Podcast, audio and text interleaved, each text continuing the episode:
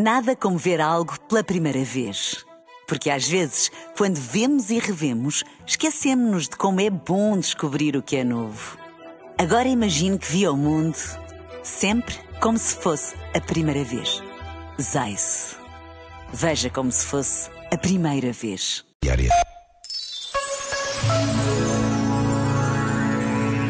Com o novo ano chega o desafio do novo eu.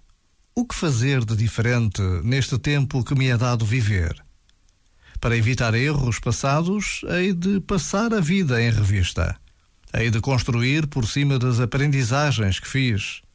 Terei então autoridade interna para me afirmar de uma maneira nova. Poderei dizer: tenho mesmo de largar isto. Nunca mais vou permitir aquilo. De hoje em diante vou fazer isto assim. O novo ano surge com o novo eu, que é aquele que às tantas se pergunta como é que é possível que só agora tenha descoberto esta outra forma de viver. Já agora, vale a pena pensar nisto. Este momento está disponível em podcast no site e na app.